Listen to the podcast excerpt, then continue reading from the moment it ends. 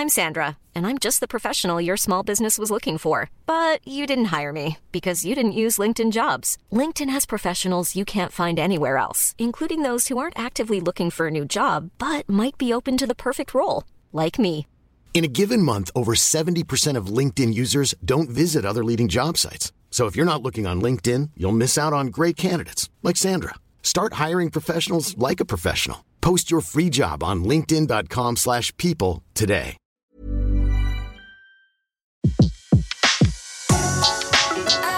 Le meilleur de séances radio est maintenant sur We Love Cinéma.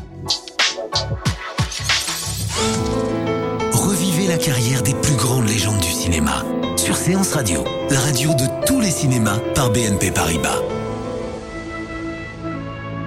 Né en 1902 à Mulhouse, William Wyler fut un réalisateur prolifique qui tourna 61 films, fit émerger de jeunes talents et fut récompensé de trois Oscars de meilleur réalisateur au cours d'une carrière longue de 45 années.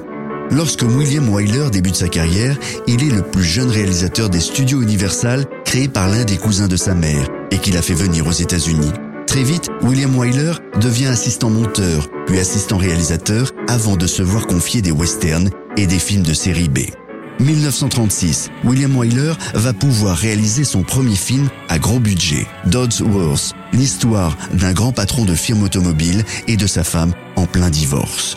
Au box-office, le résultat fait bonne impression et lui vaut sa première nomination à l'Oscar du meilleur réalisateur.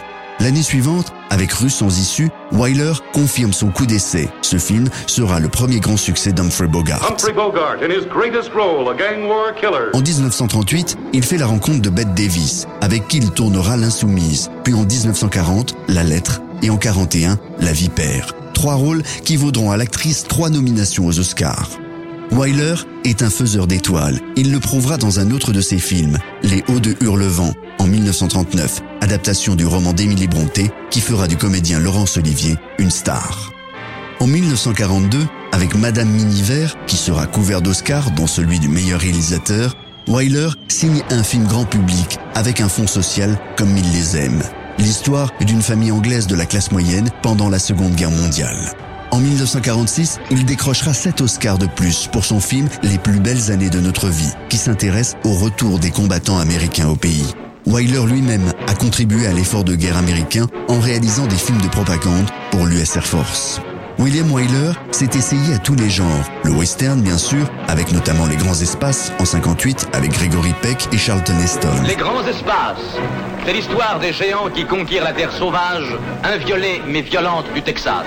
Il s'est penché aussi sur la comédie avec Vacances romaines en 1953, toujours avec Gregory Peck et une toute jeune comédienne, inconnue à l'époque, Audrey Hepburn. Cette petite, je la connais pas du tout. Euh, vaut pas la connaître, mais moi pas la connaître non plus. En 57, Wyler obtiendra la Palme d'Or à Cannes pour La Loi du Seigneur, film avec Gary Cooper. Et en 61, il fera scandale avec La Rumeur, film traitant de l'homosexualité féminine. Ce péché dont on nous accuse n'a rien de nouveau. D'autres femmes l'ont commis sans avoir eu leur vie gâchée.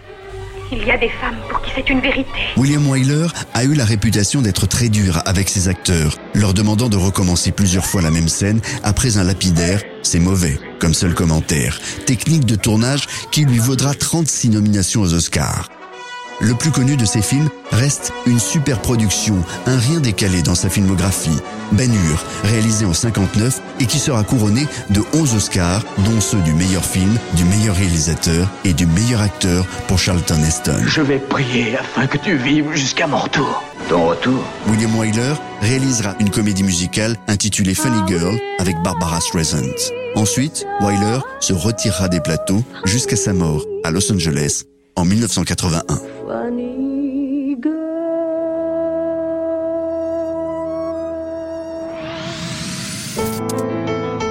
C'était Légende sur Séance Radio, la radio de tous les cinémas par BNP Paribas. Retrouvez l'ensemble des contenus séances radio proposés par We Love Cinéma sur tous vos agrégateurs de podcasts.